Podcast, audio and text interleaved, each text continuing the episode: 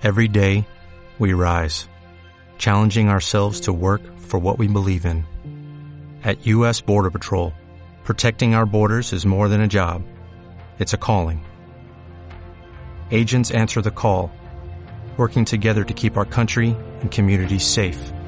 If you're ready for a new mission, join U.S. Border Patrol and go beyond. Learn more at cbp.gov/careers. Hola, bienvenidos al podcast de Cuentos a la Luz de la Luna.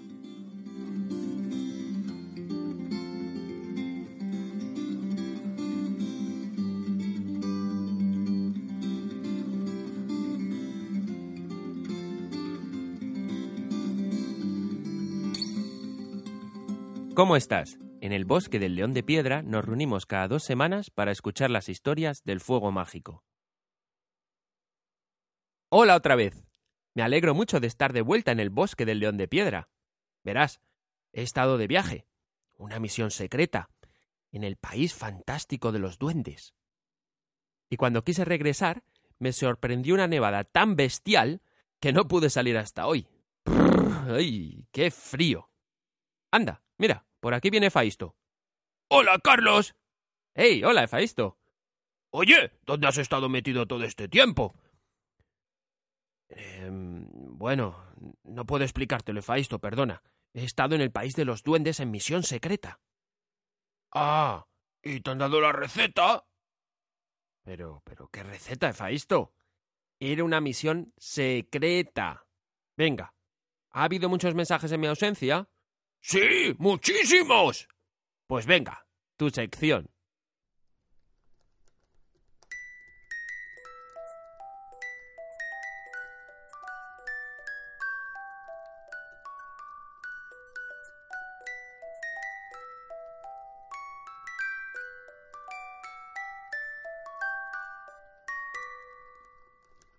Hola. El primer saludo, y con mucho cariño, es para Jesús, de Rincón de Soto, La Rioja.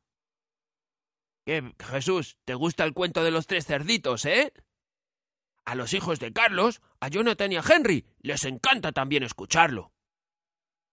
Otro abrazo muy fuerte para Pablo y Ana Méndez de Utrera, España.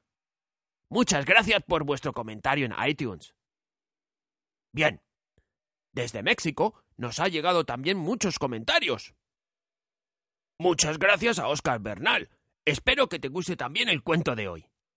Y quiero felicitar también a Rodrigo, María José y a Mía, de Campeche.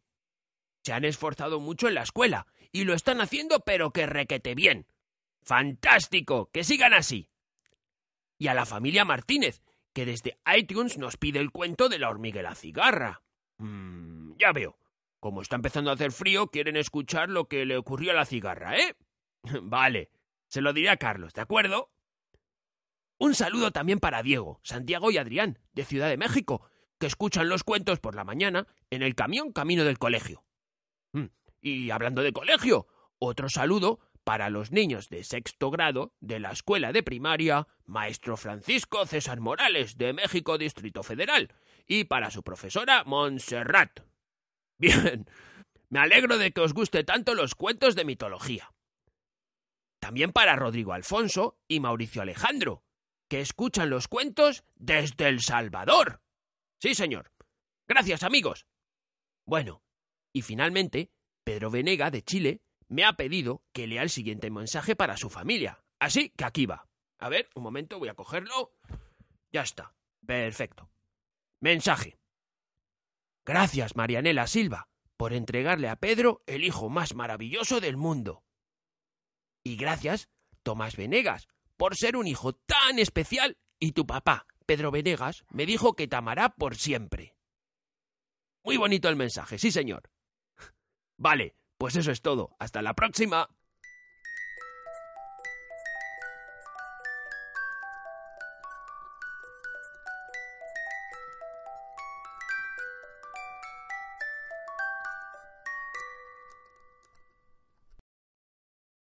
Vaya, pues sí que había mensajes esta vez.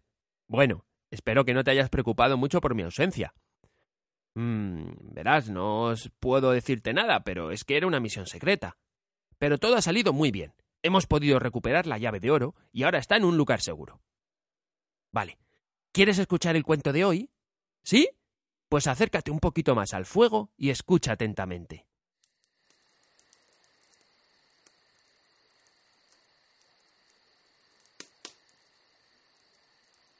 Pulgarcito. Érase un pobre leñador que estaba una noche junto a la chimenea, atizando el fuego, mientras su mujer tejía una bufanda, sentada a su lado. Mmm. Qué triste es no tener hijos. Qué silencio en esta casa. Mientras en las otras todo es ruido y alegría. dijo el hombre. Ay, sí, respondió la mujer suspirando. Aunque fuese solo uno, y aunque fuese pequeño como el pulgar, me daría por satisfecha. Lo querríamos más que nuestra vida. Unos pocos días más tarde, la mujer se sintió algo mal, y al cabo de siete meses trajo al mundo un niño que no era más largo que un dedo pulgar. Es tal como lo habíamos deseado, y lo querremos con toda el alma, dijo el padre.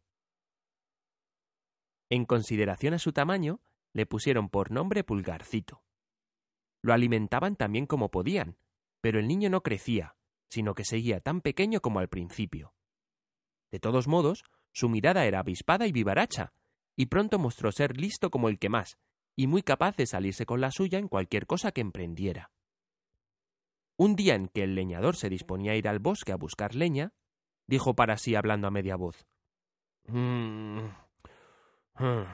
si tuviese alguien para llevarme el carro. Padre, yo te llevaré el carro. Puedes estar tranquilo. A la hora de vida estará en el bosque. Pero, Pulgarcito, eh, ¿cómo te las arreglarás? Eh, ¿No ves que eres demasiado pequeño para manejar las riendas? No importa, padre. Solo con que mamá lo enganche, yo me meteré en la oreja del caballo y lo conduciré a donde tú quieras. Mm, eh, bueno, pensó el hombre. Mm, no se perderá nada comprobarlo. A la hora convenida, la madre enganchó el caballo y puso al pulgarcito en su oreja, y así iba el pequeño dando órdenes al animal. ¡Arre! ¡So! ¡Tras, tras! Todo marchó a pedir de boca, como si el pequeño hubiese sido un carretero consumado, y el carro tomó el camino del bosque. Pero he aquí que al doblar la esquina, el carro se cruzó con dos forasteros. Eh, toma, ¿qué es esto? Ahí va un carro y se oye un carretero que le grita al caballo y sin embargo no se ve por ninguna parte. Oye, aquí hay algún misterio. Sigamos el carro y veamos a dónde va.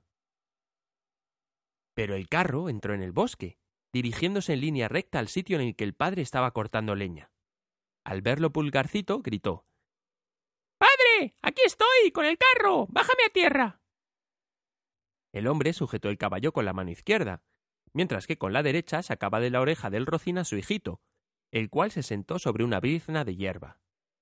Al ver los dos forasteros a Pulgarcito quedaron mudos de asombro, hasta que al fin, llevando uno aparte al otro, le dijo Oye, este nanito podría hacer nuestra fortuna si lo exhibiésemos de ciudad en ciudad. Le podemos ofrecer una moneda de oro. Seguro que con él ganamos más de cien y dirigiéndose al leñador dijeron Véndenos este hombrecillo. Lo pasará bien con nosotros. No, no, no, que es la luz de mis ojos, y no lo daría por todo el oro del mundo. Pero Pulgarcito, que había oído la proposición, agarrándose a un pliegue de los pantalones de su padre, se encaramó hasta su hombro y le murmuró al oído Padre, padre, déjeme que vaya, ya volveré. Entonces el leñador le dio a Pulgarcito a los dos hombres a cambio de una bonita pieza de oro. Bueno, sigamos nuestro camino entonces. Enanito, ¿dónde quieres sentarte? Mm, eh, ponme en el ala de vuestro sombrero. Podré pasearme por ella y contemplar el paisaje. Ya tendré cuidado de no caerme. Y por cierto, no me llamo enanito, sino pulgarcito. Los forasteros hicieron lo que les pedía, y una vez Pulgarcito se hubo despedido de su padre, partieron con él y anduvieron hasta el anochecer. Entonces dijo el pequeño Déjame bajar, déjame bajar, que tengo que hacer pis. Bah. No te muevas. le replicó el hombre en cuyo sombrero viajaba Pulgarcito. No voy a enfadarme. También los pajaritos me manchan el sombrero de vez en cuando. No, no, no. Yo soy un chico bien educado. Bájame deprisa, que si no me lo hago encima. El hombre se quitó el sombrero y depositó al pequeñuelo en un campo que se extendía al borde del camino. Pulgarcito pegó unos brincos entre unos montones de tierra, y de pronto se escabulló en una madriguera de conejos que había visto antes. Buenas noches, señores. Pueden seguir sin mí. les gritó desde su refugio en tono de burla. Los dos hombres fueron corriendo hasta el agujero y estuvieron hurgando con él con palos, pero en vano. Pulgarcito se metía cada vez más adentro, y cuando se hizo de noche, tuvieron que reemprender su camino enfurruñados y con las bolsas vacías. Cuando Pulgarcito estuvo seguro de que se habían marchado, salió de su escondrijo. Mm, eso de andar por el campo a oscuras es peligroso. Al menor descuido te puede romper la crisma. Por fortuna, Pulgarcito dio con una casita de caracol vacía. ¡Ay! Bendito sea Dios. Aquí puedo pasar la noche seguro. Y se metió en ella. Al poco rato, a punto ya de dormirse, oyó que pasaban dos hombres y que uno de ellos decía eh, eh, ¿Cómo no las compondremos para hacer con el dinero y la, la, la plata del cura? ¡Ya puedo decírtelo! gritó Pulgarcito. Eh, ¿Qué, qué, qué es esto? preguntó, asustado, uno de los ladrones. Uy, creo que he oído hablar a alguien. Se pararon los dos a escuchar, y Pulgarcito prosiguió. Lléveme con ustedes. Yo los ayudaré. ¿Dónde estás? Busca por el suelo. Fíjate de dónde viene la voz.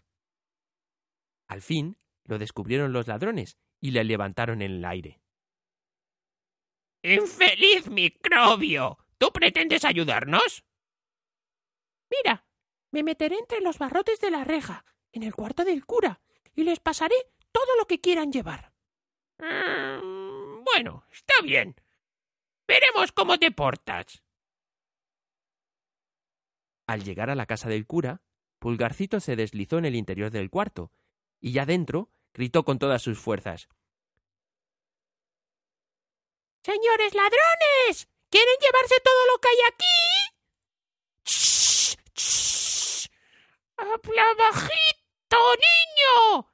No vayas a despertar a alguien. ¿Qué? ¿Qué quieren? ¿Que van a robar todo lo que hay aquí? La cocinera, que dormía en una habitación contigua, lo oyó e incorporándose en la cama, se puso a escuchar. Mientras tanto, los ladrones, asustados, habían echado a correr, pero al cabo de un trecho recobraron ánimos y pensando que aquel diablillo solo quería gastarles una broma, retrocedieron y le dijeron ah, Oye, tú, enanito, vamos, no juegues y pásanos algo. Entonces Pulgarcito se puso a gritar por tercera vez con toda la fuerza de sus pulmones. Se los daré todo enseguida, señores ladrones. Solo tienen que alargar las manos.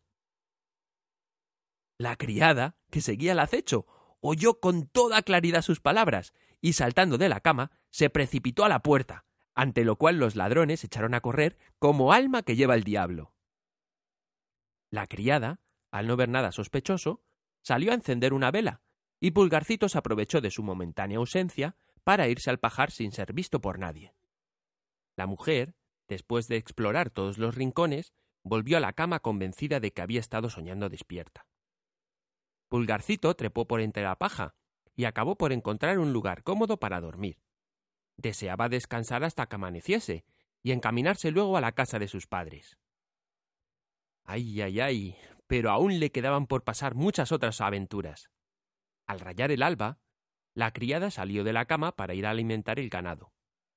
Entró primero en el pajar y tomó un fardo de paja, precisamente aquella en que el pobre pulgarcito estaba durmiendo y es el caso que su sueño era tan profundo que no se dio cuenta de nada, ni se despertó hasta hallarse en la boca de la vaca, que se lo había comido junto con la hierba. Válgame Dios. ¿Cómo habré podido ir a parar a este molino? Pero pronto comprendió dónde se había metido. Era cosa de prestar atención para no meterse entre los dientes y quedar reducido a papilla. Luego hubo de deslizarse con la hierba hasta el estómago. ¡Ay, ay! En este cuartito se han olvidado de las ventanas. Aquí el sol no entra, ni encienden una lucecita siquiera. El estómago de la vaca no le gustaba, y lo peor era que como cada vez entraba más seno, el espacio se reducía continuamente. Al fin, asustado de veras, se puso a gritar con todas sus fuerzas. ¡Basta de forraje! ¡Basta de forraje!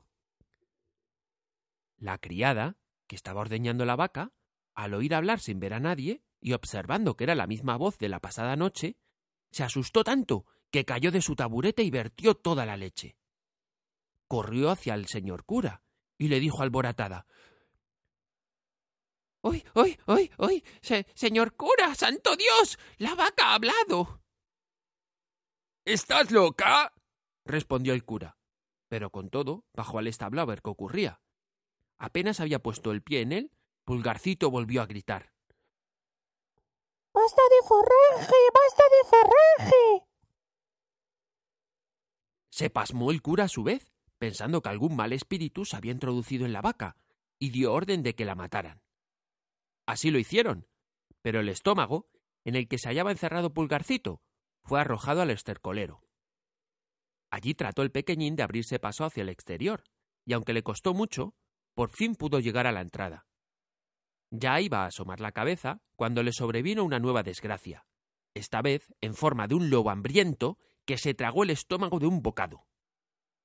Pulgarcito no se desanimó. Mm, mm, eh, tal vez pueda entenderme con el lobo, pensó, y desde su panza le dijo Amigo lobo, amigo lobo, sé de un lugar donde podrás comer a gusto.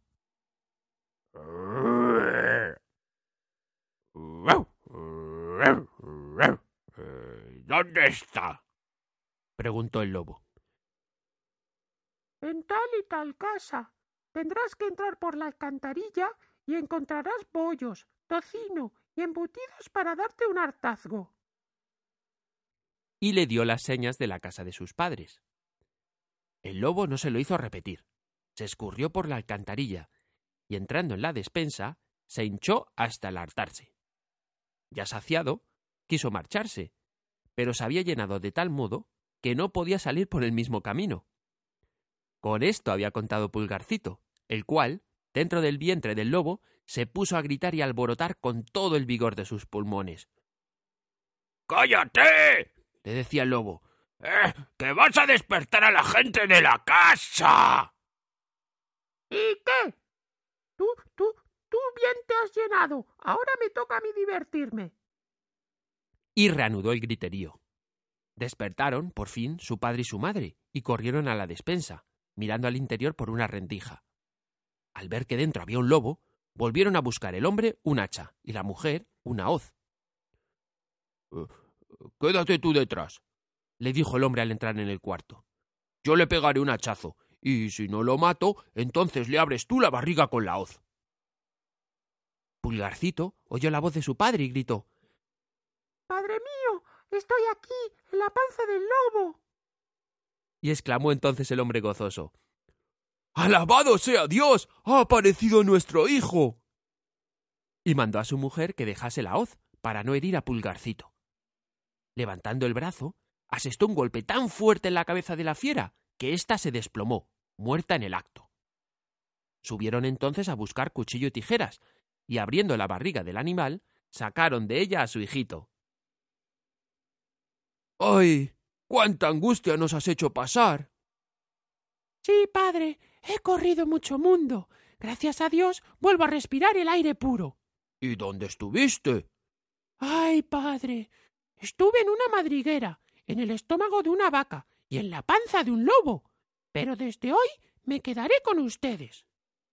Y no volveremos a venderte por todos los tesoros del mundo, dijeron los padres, acariciando y besando a su querido pulgarcito. Le dieron de comer y de beber, y le encargaron vestidos nuevos, pues los que llevaba se habían estropeado durante sus correrías. Colorín colorado, este cuento se ha acabado, y el tuyo no ha comenzado. Uy, está empezando a llover ya. Será mejor que me despida. Si me escribes una reseña en iTunes, me puedes decir cuáles son tus cuentos favoritos y qué cuentos te gustaría escuchar más. O si quieres, también puedes escribirme un email a cuentos a la luz de la luna gmail.com. Me llamo Carlos y has escuchado el podcast de Cuentos a la luz de la luna. Hasta el próximo cuento